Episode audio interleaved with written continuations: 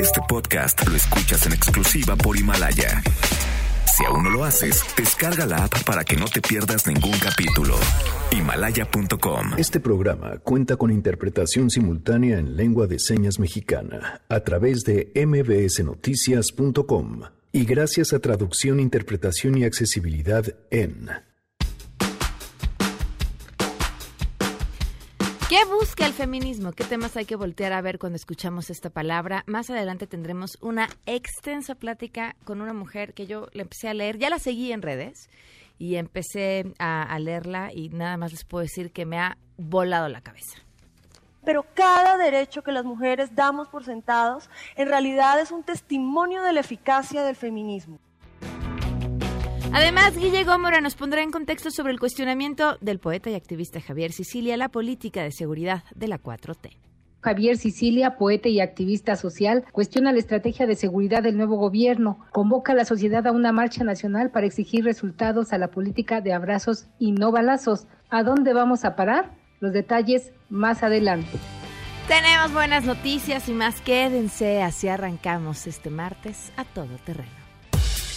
MBS Radio presenta A Todo Terreno con Pamela Cerdeira.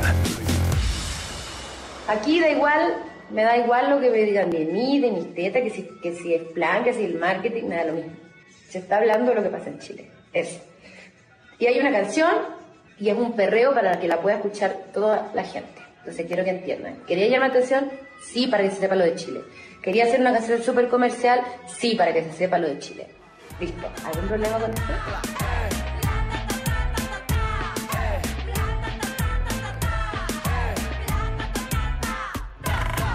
Como chicle la plata una es una tortura como dijo Shakira. Yo con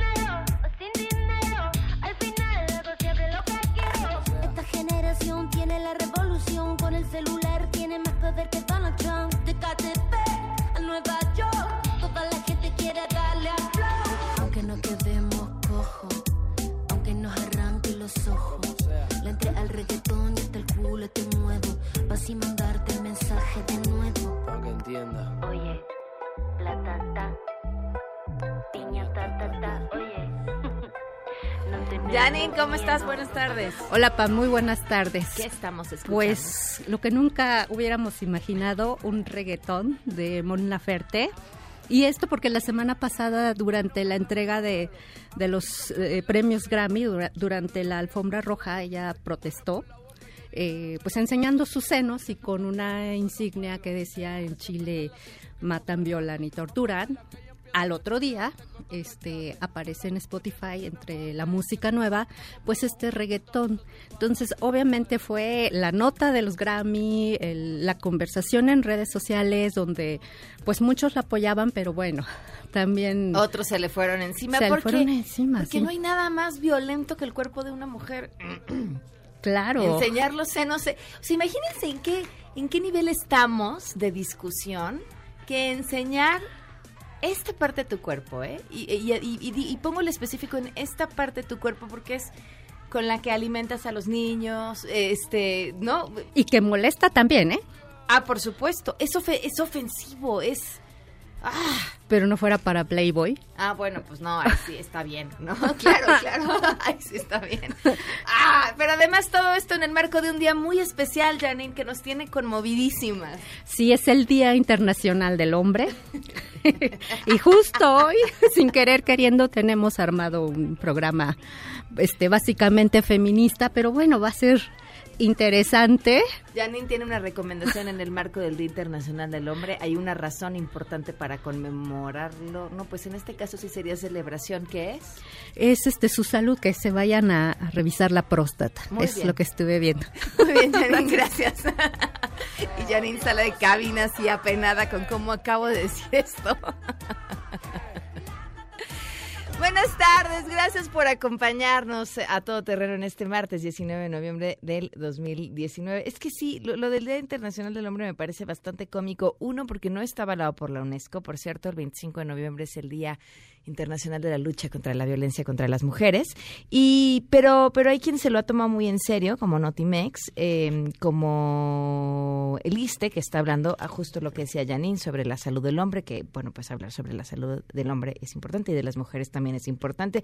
El Consejo Ciudadano, este, digo, nada más, ya les daremos premios los premios de la semana, pero el Consejo Ciudadano dice, este feliz martes Día Internacional del Hombre, llamamos a la, a la denuncia contra la violencia familiar contra los varones de todas las edades. Si te agreden, llámanos, te damos asesoría legal y psicológica gratuita y entonces este ponen una imagen de un hombre así, bueno, más bien son unos lentes, un bigote y una barba, denunciar el maltrato no te hace débil, confía, nosotros te ayudamos y, y, y a ver, yo no quiero decir que no haya hombres violentados, pero que el Consejo Ciudadano publique esto me parece verdaderamente comiquísimo, porque si alguien debe tener cifras sobre la violencia de género, deben de ser ellos. Entonces, bueno, pero ahí están.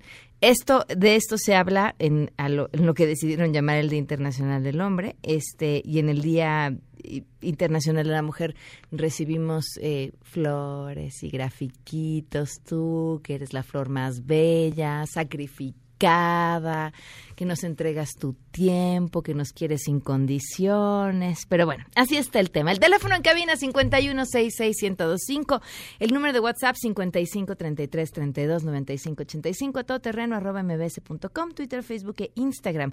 Me encuentran como Pam Cerdeira, Miguel González en la interpretación de lengua de señas. Lo pueden ver a través de www.mbsnoticias.com. Juan Carlos Alarcón, ¿qué pasó en la Prepa 8? Cuéntanos, buenas, buenas tardes. Hola Pamela, ¿qué tal? ¿Cómo estás? Gracias. Un grupo de encapuchados tomó esta mañana las instalaciones de la preparatoria número 8 en demanda de que cese la violencia de género, los casos de acoso en contra de estudiantes.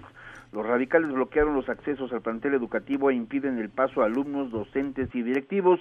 Dicha preparatoria se localiza en la avenida Lomas de Plateros y Francisco P. Miranda, en la colonia Unidad Habitacional Plateros, en la alcaldía Álvaro Obregón. De hecho, los encapuchados advirtieron que no se retirarán hasta en tanto sea eh, escuchada la postura por parte de las autoridades universitarias respecto al tema del acoso. Padres de los estudiantes reclamaron a los encapuchados el cierre injustificado de la preparatoria y su actitud hostil. La Secretaría de Seguridad Ciudadana ha continuado pendiente del desarrollo de esta protesta en la preparatoria número 8. Se mantiene eh, pues con presencia discreta en inmediaciones del plantel educativo ante cualquier situación que sea requerida precisamente para intervenir y, y, cuidar precisamente la integridad de los jóvenes estudiantes. Y es el reporte que tengo. Muy bien, Juan Carlos, no te despido porque te quedas para las buenas, ¿no? Así es, efectivamente. Vámonos con las buenas que suenan Bueno, así. pues eh, comentarte que entró en vigor el protocolo de exportación de uva de mesa con Corea del Sur con lo cual productores de Sonora están ya en condiciones, Pamela, de iniciar los envíos del fruto, informó la Secretaría de Agricultura y Desarrollo Rural.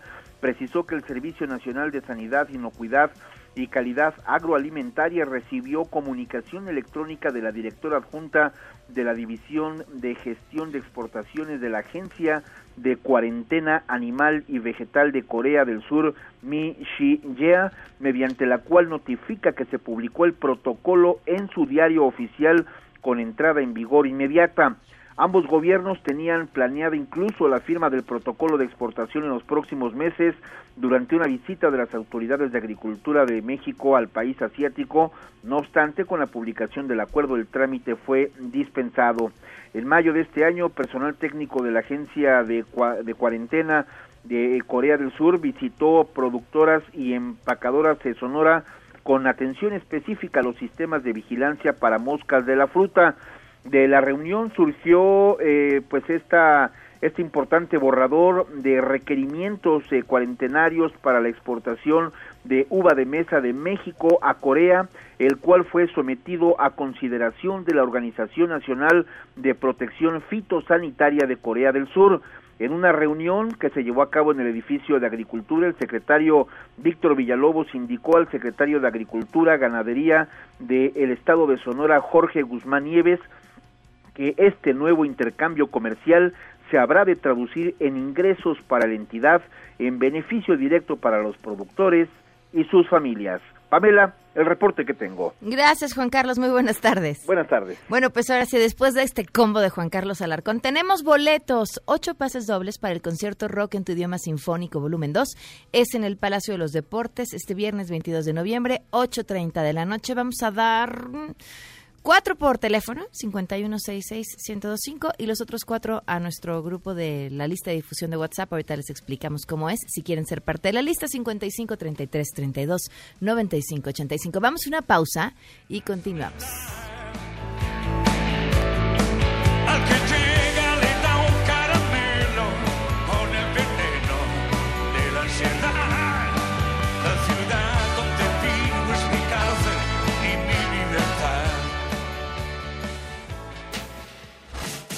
Regresamos a todo terreno.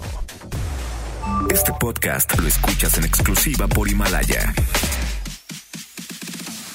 A todo terreno con Pamela Cerdeira. Continuamos.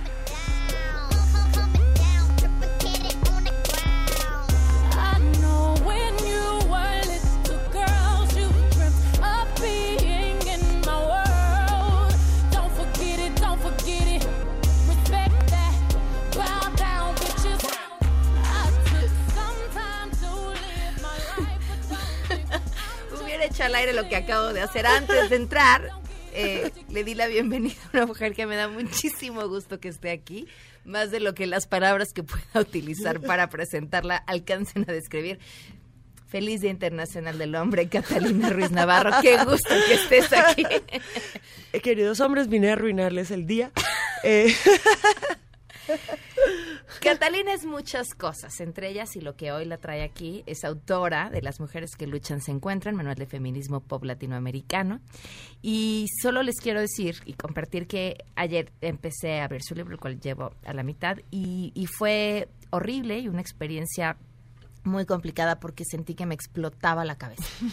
Y a la vez es un libro maravilloso porque entiendes un movimiento que es inmenso, porque es un movimiento de todas. Y, cuando digo todas, pues son diferentes formas de entender, de pensar, de todo lo que no está escrito, de todo lo que no se ha dicho y todo lo que nos falta.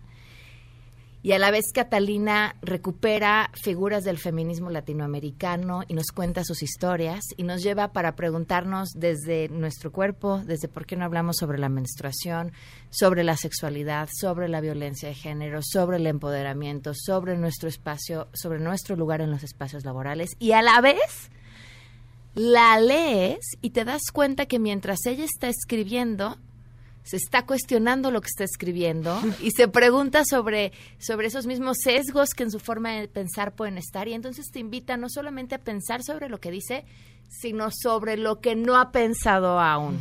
Así, creo que en pocas palabras trato de describirla. Bienvenida, gracias por acompañarnos. bueno, esta es una presentación muy emocionante, es una reseña del libro que me entusiasma mucho porque un poco esa era la idea. Eh, yo quería hacer una carta de navegación de los feminismos a partir de las preguntas que yo me he hecho, las respuestas que he encontrado y las preguntas que vinieron después. Entonces me da mucha emoción que esa haya sido tu lectura porque era precisamente el objetivo, así que muchísimas gracias por esa reseña tan hermosa. ¿Qué preguntas te, te, te has hecho? Y, y, y, y si quisiera ser... eh, no me, no me atrevería a decir feminismo para domis porque habría Ajá. quien se sentiría ofendido, pero, pero sí estoy segura y porque conozco nuestro público que es un tema no tan explorado, incluso para las mujeres, y que es importante entender desde, desde una raíz. Una de las cosas que yo quería hacer con este libro es que fuera un manual al que le pudiera llegar a cualquier mujer que de pronto no ha leído cosas académicas, de pronto no se ha acercado al movimiento y que fuera en un lenguaje llano, sencillo, cotidiano, en donde eso se pueda entender, eh, porque pues se llama Manual de Feminismo Pop porque estamos pensando un poco en hacer feminismo popular, es decir, llevar estas grandes ideas del feminismo a las mujeres eh, de a pie, a las mujeres que de pronto no están metidas en la academia, que no están metidas en el activismo, que a mí me parece muy importante y esa además eh, es una estrategia de los feminismos populares de, de Centroamérica y de Mesoamérica, que es cómo le hablamos a las mujeres rurales e indígenas en otras palabras de estas mismas ideas. Eh, y mira que ese es un trabajo que, que yo empecé a hacer aquí en Mesoamérica y a partir de eso viene la estrategia del feminismo pop, que no es más que coger estas grandes ideas y contarlas de la manera más sencilla posible para que todas las mujeres nos las podamos apropiar. Y esa es un poco la idea de este libro. También hay muchas discusiones sobre feminismo que se están teniendo en inglés o que se están teniendo en espacios eh, de activismo que son orales, al que de pronto no nos, que no nos llegan a nosotros. Y eso es un poquito abrir todas esas ventanitas para que cada mujer o hombre que lo lea pueda hacer su propio camino también en el feminismo como lo hice yo.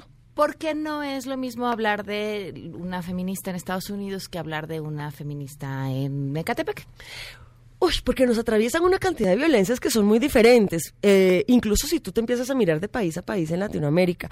Pero sobre todo hay una cosa latinoamericana que es muy fuerte y es que nosotros somos países poscoloniales, eh, que estamos expuestas a la explotación y que estamos expuestas a unas huellas de racismo y clasismo y desigualdad muy fuertes. Entonces, eh, yo puedo tener más en común con una mujer argentina de clase media que por, con otra colombiana que de pronto nació en mi misma ciudad, pero que está racializada, que es una mujer negra, que es una mujer pobre vamos a tener muy poco en común y eso ha sido un problema para nosotras porque esas brechas de clase y raza no nos han dejado articular. Y si no somos conscientes de esas diferencias, pues entonces no vamos a poder empezar a tender puentes al interior del movimiento. Creo que a las mujeres privilegiadas eso nos enseña muchísima humildad porque... Eh, nos han vendido esta idea neoliberal que estamos donde estamos porque, ay, por nuestro mérito propio y por todos nuestros logros y somos tan buenas y tan maravillosas. Y bueno, sí, claro que se necesita trabajo y talento para desempeñar cada trabajo, pero los privilegios cuentan mucho y creo que eso es una, una lección de humildad para empezar a mirar a las mujeres que tenemos al lado y empecemos a preguntarnos por sus vidas, por sus prioridades, que no van a ser las mismas nuestras. Y creo que eso es una exigencia que nos hace el feminismo, que yo creo que es muy bonita porque es dejar de ver a las otras mujeres como un otro absoluto, sino empezar a entender sus motivaciones con un poquito de tolerancia, de compasión y sabiendo que, bueno, todas estamos aquí haciendo lo que podemos con lo que tenemos. Me gusta muchísimo cómo abordas el tema del privilegio, porque en lo personal a mí es un tema que me, ah, me, ah, me- me- de esto que dices, me- Claro. me, pica tanto que tengo que buscarle qué es. Y, y, y- y porque creo que de pronto la discusión, uno, cuando se habla de privilegio, solo es entre personas privilegiadas. Claro. O sea, no- y, y dos, hay un, tienes que sentirte culpable por tu privilegio. Claro, hay una idea de que esa discusión sobre el privilegio nos tiene que paralizar. Y a mí me parece que no es así, todo lo contrario. A ver, eh, primero yo tengo que aterrizar y darme cuenta que no es casual que yo sea una mujer blanca que está escribiendo un libro con un editorial que es multinacional. O sea, eso no es una cosa casual, ni es porque yo tengo una estrella brillando sobre mí. No, porque hay un montón de cosas que se han juntado que me permiten a mí llegar a esos escenarios. Y dos, yo tengo que entender que, ok, hay muchos privilegios que yo no puedo dejar ir. Yo me voy a ver como una mujer blanca en Latinoamérica siempre, pero yo puedo cuestionármelos y decir, ok, ¿yo cómo hago para que esos privilegios que tengo no merecidos, cómo para ponerlos al servicio de alguien más que sí necesita el espacio y que sí necesita la voz?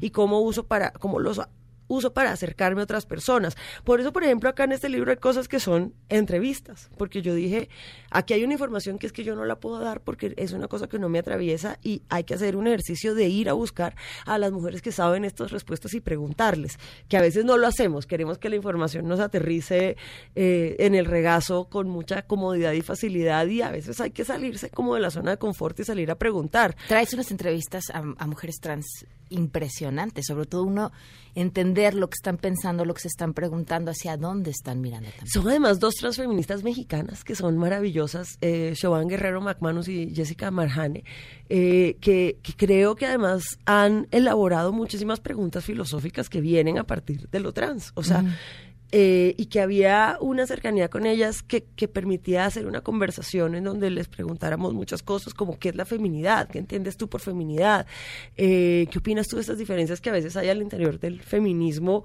que se convierten en cosas muy violentas para las personas trans. Siobhan eh, dice una cosa que es maravillosa y es que el feminismo es una postura ética y política. Entonces uno tiene que mirar que uno no puede articular una cosa de tal manera que ponga en jaque la vida de otra. Y, y creo que esas son lecciones muy importantes. Eh, hay también una entrevista con dos afrofeministas que también eh, nos están contando otro mundo. Por ejemplo, las mujeres blancas muchas veces decimos que estamos en el feminismo por el derecho a trabajar.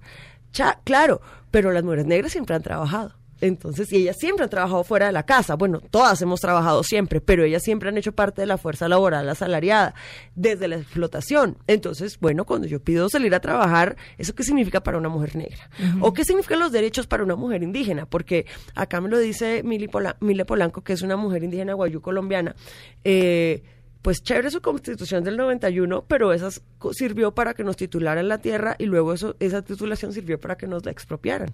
Entonces, ¿para quién le sirven los derechos? Y yo creo que ir a ver a otras mujeres eh, y ir a preguntarles cosas nos pone en el lugar de, de hacernos esas preguntas y de descentrar ese punto de vista. Y yo creo que eso es muy importante porque el feminismo es una lucha colectiva. Esto no es de que a mí, mí, mí me vaya bien, sino de que estamos todas aquí en esto. Eh, y ese descentrarnos de- del individuo, de la individua y de mis intereses inmediatos es clave para que esto funcione. Ahora, ¿cuáles fueron las primeras preguntas que tú te hiciste o cómo te hiciste feminista? Ay, a mí esa historia me encanta contarla, eh, porque es una historia familiar personal que creo que da la vuelta, da, da un giro de 360 grados en este libro. Mi bisabuela nació en 1900 y era una mujer que se escapó pues de un pueblito, llegó a la ciudad más grande que había cerca, que era Medellín, y allá empezó a trabajar como obrera en las fábricas textiles. Participó en una de las primeras huelgas que hubo en Colombia para ir a trabajar calzada en 1919. Obligaban a las mujeres a ir a las fábricas descalzas porque decían que se iban a poner a pelear entre ellas y que ah, perdían muchísimo tiempo. eh, o sea, pues, obviamente trabajaban como 12 horas al día. Era una cosa que era realmente terrible. eh, y, y pasaron dos cosas con esta figura de mi bisabuela. Primero, que ella aprendió a leer y escribir de manera autodidacta en el diario liberal que había, liberal del Partido Liberal que tenía como unas ideas de Estado laico y de educación para las mujeres también que había en la ciudad de Medellín. Eh, que es el periódico donde yo un siglo más tarde empezaría mi carrera como periodista a los 24 años, eh, escribiendo de hecho sobre feminismo. Eh, entonces fue una mujer muy convencida de eso y muy apasionada por su derecho al voto. eh, y no lo pudo ejercer hasta los 57 años, porque eh, fue hasta 1957 que las mujeres pudimos votar por primera vez en Colombia. Y también pasó ahí una cosa muy hermosa, eh, que es, primero que para mí en lo personal, que mi bisabuela fuera obrera y que yo esté escribiendo un libro, que es lo más burgués que hay, habla de un avance eh, que se dio al interior de mi familia. O sea, ella nació sin derecho a leer y escribir y yo, en cambio, estoy ejerciendo ese derecho con todas las letras. Perdón que te eh, pause ahí, pero ahí va un tema, lo del privilegio. O sea, Claro. sí, pero tu privilegio sí fue fruto del trabajo y de... Pues sí, pero también hay que preguntarse cosas. Era una Ah, mujer, no, claro, claro, eh, claro, era una claro. mujer blanca, eh, heredó una casa de mi bisabuelo y entonces eh, ese patrimonio implicó un patrimonio familiar. Pero yo creo que sabes que hay una cosa muy importante que le pasó a ella que creo que cambió mucho esa historia. Y es que eh, acá al final del libro está la biografía de una feminista colombiana que se llama María Cano. María Cano era una de las líderes socialistas en Colombia y ella se dedicaba a hacer arengas, a salir a hablarle al pueblo. Y antes de que ella hiciera todo eso, pues era una señorita de Medellín, muy educada. Y ella se iba a los barrios de los obreros y las obreras a leerles libros eh, pues porque no sabían leer y escribir. Y resultó que en una de esas tardes, una de esas caras entre la multitud era mi bisabuela, que escuchó a María Cano y le pareció una cosa fabulosa, le pareció que esas ideas eran increíbles y a partir de que ella la escuchó, eh, ella configuró su vida a partir de, de- de una lucha por sus derechos y por y, y una crítica a esas desigualdades que siempre fue muy fuerte que al final desencadena en este trabajo de muchas maneras. Entonces eh, Me contaste tu historia, pero no me has dicho cómo caíste en cuenta, porque uno puede tardar mucho Ah, tiempo en, en decir, ah, esto tiene un nombre. Y no eran las palabras que utilizaban. Claro. eh, por supuesto que ella no se decía feminista, ni mi abuela, ni mi mamá necesariamente. Pero cuando yo empecé a escribir en El Espectador a los 24 años, yo empecé con una columna de opinión. Y había un reto ahí muy grande, porque yo estaba escribiendo, digo, uno que sabe cuando tiene 24 años, nada. Eh, pero, y estaba escribiendo al lado de un montón de señores de pelo blanco, con doctorados. Y yo dije, ¿qué puedo decir yo con más autoridad que estos señores? Y resulta que eso era el 2008, hacía dos años que se había lega- eh, ganado el derecho al aborto en Colombia. Y era un tema que era el tema cotidiano de todo el mundo, pero específicamente era un tema cotidiano para mí y para todas mis amigas, porque nosotras estábamos en carne viva, enfrentadas a la posibilidad de que ese derecho no nos lo garantizaran o no. Eh, que eso para una chica a la que le niegan el derecho al aborto es un problema de vida o muerte. Y yo empecé a hablar de aborto en la columna eh, y en esa medida se me empezaron a volver fuente todos los movimientos feministas colombianos que trabajaban derechos sexuales y reproductivos y luego se fue ampliando a otros derechos. Eh, entonces, pues para mí fue muy natural asumirme feminista, es, eh, pero además llegó un punto en el que ya mi tema de como periodista era cubrir el movimiento feminista colombiano. Y luego al venir a México, eh, y yo llegué acá a vivir hace seis años, eh, se volvió un tema latinoamericano, porque luego ver todas esas diferencias de país a país, en cómo van esas discusiones en paralelo, pero con unas prioridades distintas, creo que también es una perspectiva muy importante para pensarme latinoamericana para hacer este libro. ¿Cómo ves México? Mira que México es un país muy interesante porque acá hay mucha violencia y la violencia va en aumento, pero sigue habiendo un movimiento feminista muy robusto, eh, que además data de, hace mucho tiempo. De, de creo que en el 19-19 fue el primer congreso en Mérida feminista. Eh, hay, que hay una, grupos de mujeres que salen a las calles, que se organizan para buscar a las mujeres desaparecidas, eh, que se organizan para luchar contra la violencia. Y hay unas discusiones que, por ejemplo, en Colombia no se han dado. O sea, acá hay una discusión sobre acoso que no tiene vuelta atrás que en Colombia no hemos podido dar porque en Colombia el movimiento feminista aplazó todas las eh, todas las agendas porque estamos en medio de la guerra. Y entonces todo el movimiento feminista en Colombia históricamente se ha dedicado a crear estrategias de memoria, reconciliación y paz, incluso antes de que el proceso de paz en Colombia se soñara. Eh, entonces allá en lo que se ha estado pensando es en muchas otras cosas, en los cuerpos de las mujeres en, el, en campos de batalla, en crímenes de lesa humanidad y como la violencia sexual en, en el conflicto es tortura. Y eso está muy avanzado en Colombia. Esas son discusiones que acá de pronto son más incipientes, pero acá ya tenemos una conversación sobre, sobre acoso que es revolucionaria. Luego en Colombia tú tienes que haya eh, que la la discusión sobre aborto ha avanzado muchísimo porque tenemos una causal que es salud mental. Entonces, si un embarazo no deseado atenta contra tu salud mental, pues tú tienes el derecho a interrumpirlo de forma legal y segura. Por supuesto que todo embarazo no deseado atenta contra tu, salud, mental, mental, por razones obvias y eso es una discusión que allá va en la punta de, de la discusión de aborto en Latinoamérica y que aquí todavía estamos mirando cómo llegan estas discusiones a los estados, porque Ciudad de México es una cosa, pero la región es otra. Eh, y entonces cada país tiene unas especificidades que cambian la manera. A mí siempre me, yo siempre admiraré mucho a México por, por dos cosas, porque la gente sale a las calles a marchar. Yo creo que eso es un lujo en este país. Yo vengo de un país en donde esa marcha está estigmatizada terriblemente. eh, y es, es de verdad un, un, un, derecho a la protesta que es muy bello que acá se puede ejercer y el derecho al anonimato que se articuló en el movimiento de derechos humanos uh -huh. mexicano, que, que parte de los zapatistas y que yo creo que legitima cómo podemos protestar y denunciar desde el anonimato cuando uno le está hablando al poder. Y yo creo que eso son cosas muy importantes para todo el movimiento de derechos humanos latinoamericano. Entonces, es un país muy violento, es un país muy difícil, es un país con una cotidianidad del machismo muy, eh, muy en, en, tu cara, pero que también lleva unas discusiones que están avanzando muchísimo y hay una organización del movimiento feminista aquí que es increíble. Mira, ¿cómo será que la portada del libro en Colombia es alguno de los retratos de las mujeres con un paisaje y acá cuando vino a llegar al libro dijimos no, mujeres marchando en la portada, Claro. porque México sí tiene esta idea del feminismo como la movilización social. Creo que una de las em, peores cosas que puede pasarnos es creer que ya llegamos, que ya lo resolvimos, porque porque sí se han, Claro. han cambiado muchas cosas y hay que reconocerlas, pero ¿qué nos falta? ¿Cuáles cuáles son esas cosas que hoy eh, estamos obviando, que, que dejamos de ver y, que podrían hacerle entender a las personas que nos siguen escuchando con cara de what, este, por, por qué este es un movimiento importante que además beneficia a todas las personas? Nos falta que podamos tener unas vidas seguras en nuestra vida cotidiana, que eso todavía no es real. O sea, las chicas en Latinoamérica las están acosando desde que tienen seis años. Eso nos dice que no las acosan ni por busconas, ni por guapas, ni porque están en un lugar equivocado, en un callejón oscuro. Las acosan porque pueden. Y esto es un problema de salud pública que tenemos en todas partes.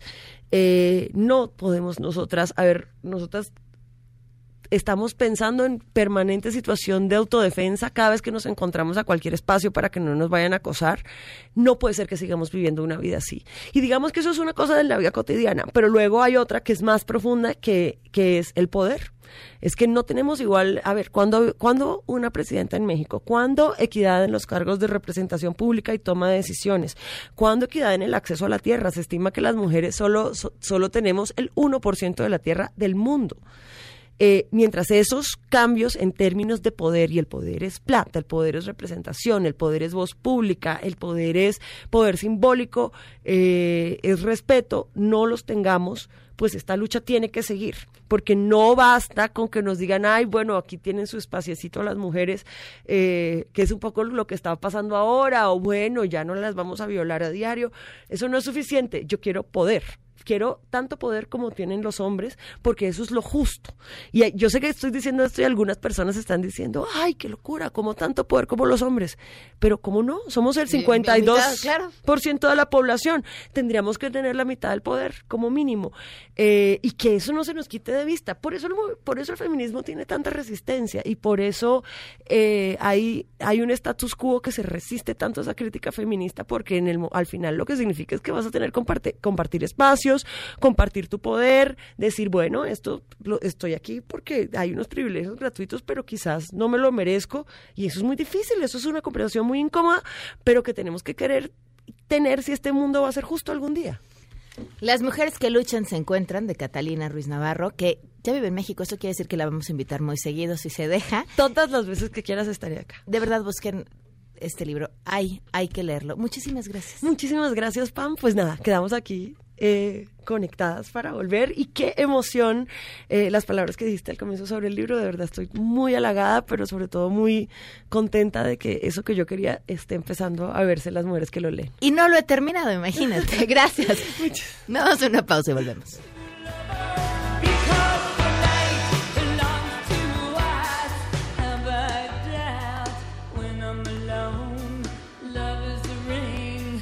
Telephone,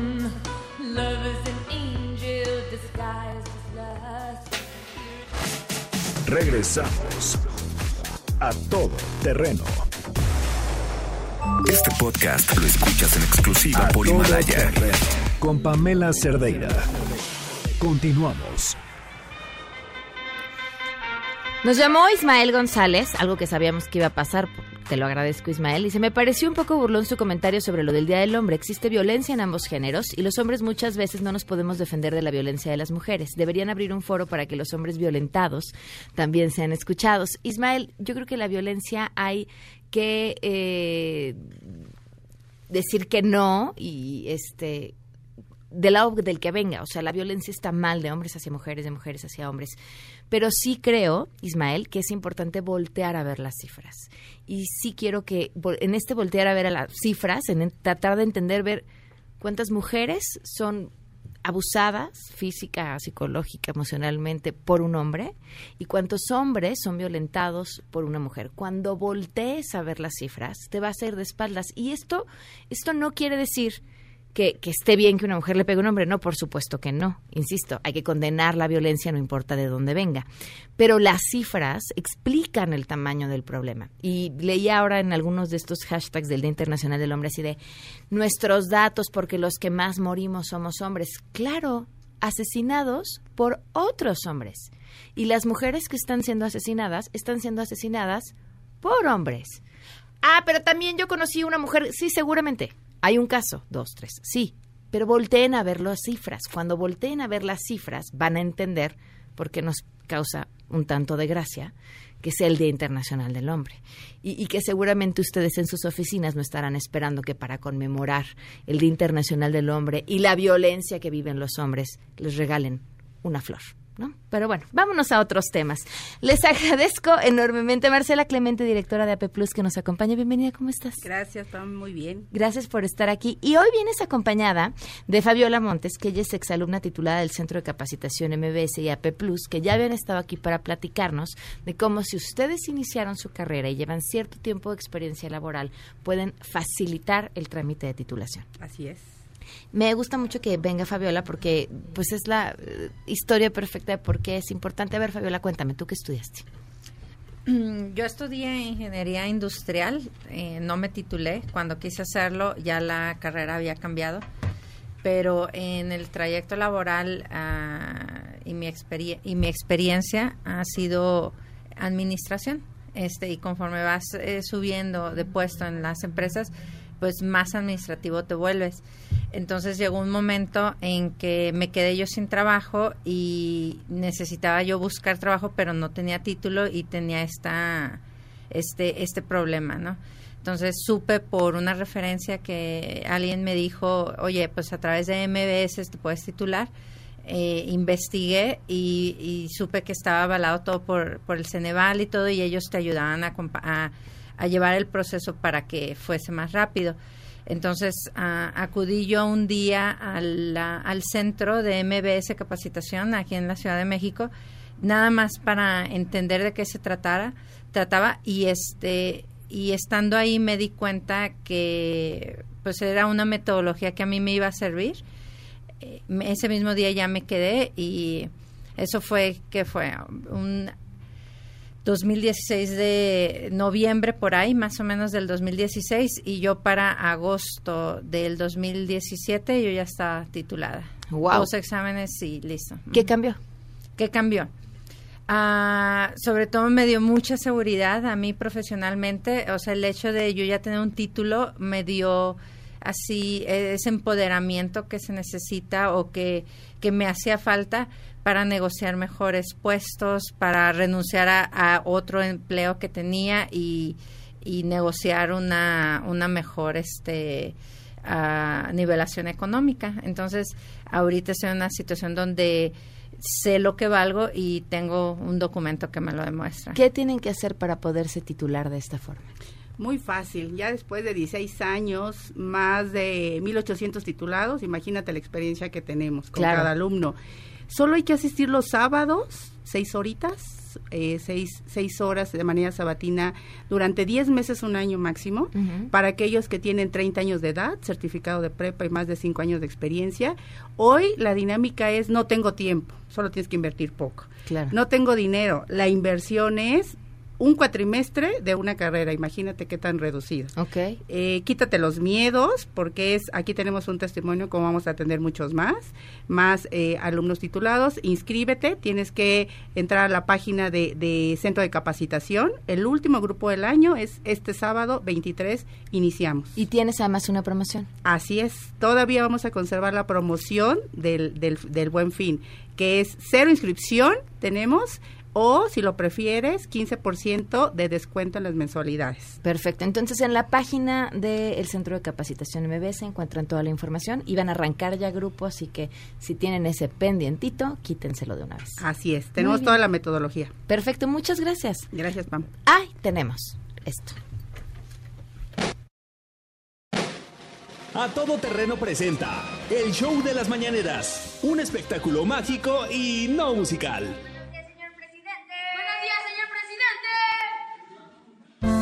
Buenos días.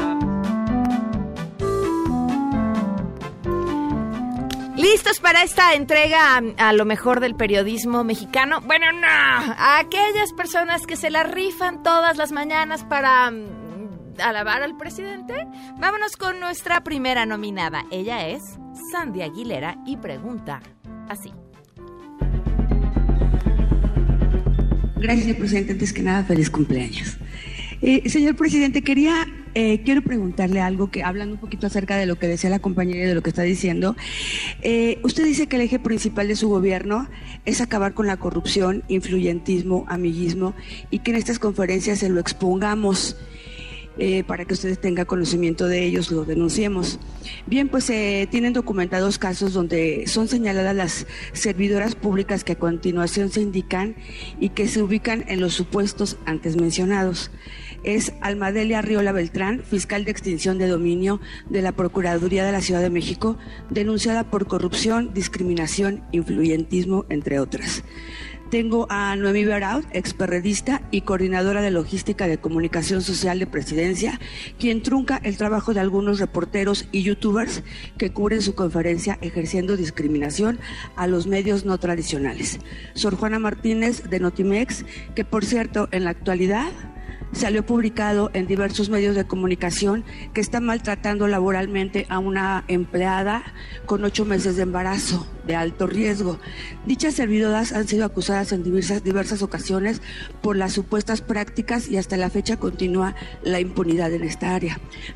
Mi pregunta es, presidente, ¿qué se tiene que hacer para que haya justicia y hasta cuándo este tipo de servidores públicos seguirán empañando la imagen de la 4T? Yo pensé, yo pensé, conociendo a Sandy, bueno, de así como ustedes, ¿no? De que la vemos en la mañanera, que la pregunta era, mi pregunta es, señor presidente, ¿de qué va a ser su pastel esta tarde? ¡Ay, feliz cumpleaños, señor presidente! Vámonos con el siguiente. Muy buenos días a todos, jefe del Gobierno de México. Carlos Pozos, reportero de la revista Petróleo y Energía. Reiterarle mis eh, dos preguntas eh, de mi intervención anterior que no tuvieron respuesta.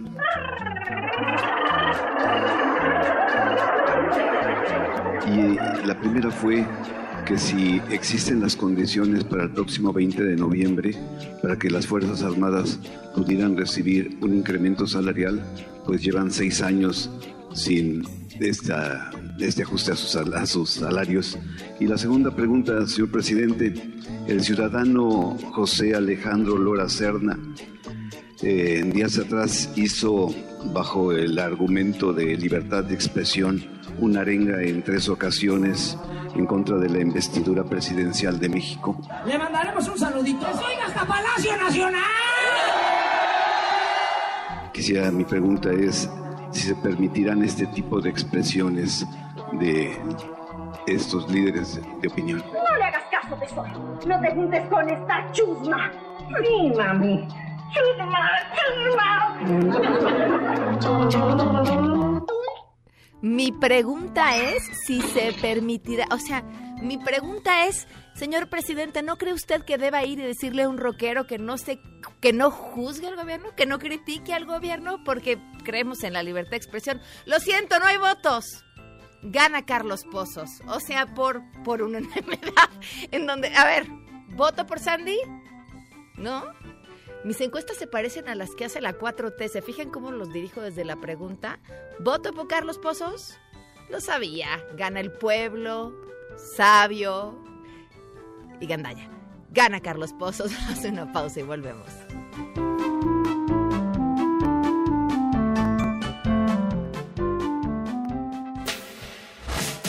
Regresamos a todo terreno. Este podcast lo escuchas en exclusiva por Himalaya. A todo terreno con Pamela Cerdeira. Continuamos. Guillermina Gómora en contexto. A todo terreno. Why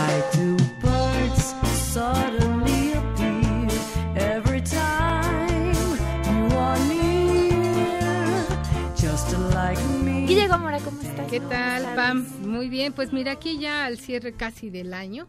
Estamos ya a 11 días de que se cumpla pues un año de que el nuevo gobierno tomó protesta y ofreció y prometió tantas cosas.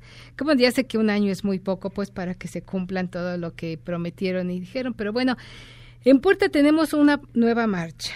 Y estamos hablando de políticos, de poetas y hasta de curas. Sí, qué cosa, ¿verdad?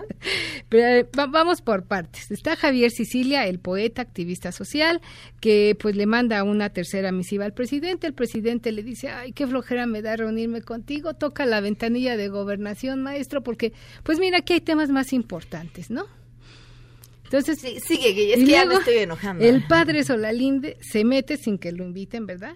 Este, y dice, pues mira, Sicilia es un buen poeta, pero un pésimo político, y además ahora pues ni lo voy a acompañar a su marcha. Si sabe contar, que no cuente conmigo. Eh, eso es lo que quería ir. De entrada, Cecilia no busca ser político, eh, pero No. además es alguien que, o sea, así como hoy está eh, llamando la atención para el presidente Andrés Manuel López Obrador, lo hizo también con el presidente Enrique Peña Nieto. O sea, es alguien que lleva en un movimiento, sin importar quién esté en el poder, mucho tiempo. Me parece súper injusto por parte de Soralinde que porque no congenie con sus simpatías, porque si tiene simpatías por el actual presidente, lo descalifique. Exactamente. Además que lo descalifique en un tema tan lacerante y tan doloroso para millones de mexicanos que es la seguridad, que pasó de ser una exigencia a un clamor nacional. Queremos seguridad, solo queremos seguridad y hoy hay un rostro visible ahí que pues encabeza quizá el pensamiento y la lucha que todos quisiéramos dar,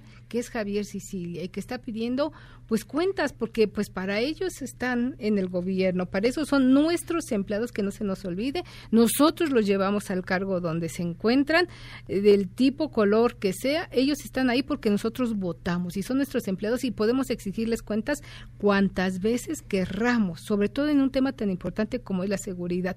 Y me parece que el presidente lo tome a chunga y que Solalinde entre a descalificarlo es muy preocupante porque pareciera que el tema de la seguridad no les importa, no les interesa y siguen con su política de abrazos y balazos cuando vemos que no funciona y que lo que se necesita pues son medidas más eh, severas quizá, pero también más seguras, más certeras en el tema de la seguridad. ¿Contestó algo Sicilia después de lo que le dijo Soralinde? Pues dijo que no, o sea, a, a Solalinde no le respondió. ¿Y al pero al presidente? presidente le dijo que sí, que le parecía pues muy lamentable que asumiera esa conducta y que él iba a iniciar su marcha. que me recordó mucho a aquel Andrés Manuel López Obrador, jefe de gobierno en la Ciudad de México, en las marchas contra los secuestros. Sí, es, la, es así. oh, Es que esa es la paradoja. misma es la paradoja. Andrés Manuel que encabezó tantas luchas con marchas, con éxodos, que se eh, precia de haber recorrido el país en tres ocasiones, del éxodo que hizo de Tabasco a México, hoy pareciera que las marchas que no le son afines le molestan. Yo preguntaría a qué le tienen miedo si Javier Sicilia inicia esta cruzada por todo el país y pues evidencia el grave problema que todos conocemos y padecemos que es la inseguridad. Y fíjate que decía, eh, sí, digo, Solalinde, eh, el, quieren un gobierno que quiere resolver el problema de la inseguridad con eh, justicia. Y, y yo creo que sí vale la pena desmenuzar esta parte porque si bien sí la estrategia del gobierno habla de justicia social a través de la repartición de recursos, la, el acceso a la justicia, eh, ahí no se ha hecho nada. En lo que es la procuración e impartición de justicia, estamos en el sótano. Y eso es lo que favorece la corrupción y la impunidad que pretende combatir este gobierno.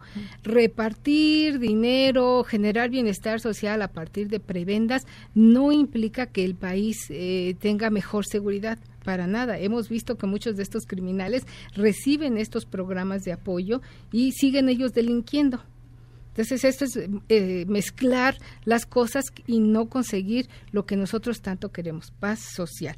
Me retomo una frase que le dijo Julián Levarón a Manuel López San Martín la semana pasada, donde le decía, también convocaba a la sociedad civil a unirse para llamar a cuenta a las autoridades y, y dijo, ellos están colaborando con los delincuentes. Si no es por colaboración, es por omisión. Estamos, cito, hasta la madre de la impunidad total cuando se trata de este tipo de crímenes que vemos todos los días. Y lo dice una víctima inmediata y cercana que también lleva varios años luchando sobre este tema de la seguridad y la paz social. Tu columna, Guille. Mi columna tiene que ver con otro tema que es ahí el de la seguridad, de la salud.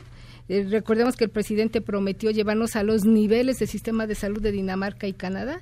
Se mu- cree, pues el Seguro Popular murió la semana pasada, nació el INSABI y pues ahora los enfermos y los familiares de estos enfermos alertan sobre los riesgos de que esto no se pueda cumplir. Y conocen, conocen el tema. Ahí está en arroba Guille Gómora y en diarioimagen.net, por favor. Gracias, Guille. Gracias a ti, Pam. Sheila, ¿qué se está cocinando? Buenas tardes. Hola, Pam, buenas tardes. Pues ahora que Guille comentaba del tema de la salud, el titular del IMSS, Zoe Robledo, es quien encabeza los festejos para conmemorar el inicio de la Revolución Mexicana. Ya está preparándose todo, todas las actividades que iniciarán mañana. En el Zócalo Capitalino ya está ahí Petra, la locomotora eh, que recordará aquella época muy importante en la historia de México y bueno, habrá un desfile para que también tomen sus precauciones quienes mañana vayan a, disfrutarlo o vayan a sus trabajos. Será al mediodía, entonces habrá que tomarlo en cuenta. Desde el Zócalo Capitalino hasta Campo Marte recorrerá todo Paseo de la Reforma y vamos a estar muy atentos de pues de las actividades también habrá una entrega de, con, de premios a miembros del ejército que han sido destacados el presidente encabezará también ahí las actividades estaremos pendientes Gracias, Sheila. Oigan, nos vamos. No se olviden, si se pierden algún episodio de este programa en Himalaya, pueden descargar la aplicación y encontrar todos los podcasts de todo MBS Noticias. Y también pueden meterse a su página en himalaya.com. Adiós. MBS Radio presentó A Todo Terreno con Pamela Cerdeira, donde la noticia eres tú. Este podcast lo escuchas en exclusiva por Himalaya. Si aún no lo haces, descarga la app para que no te pierdas ningún capítulo. Himalaya.com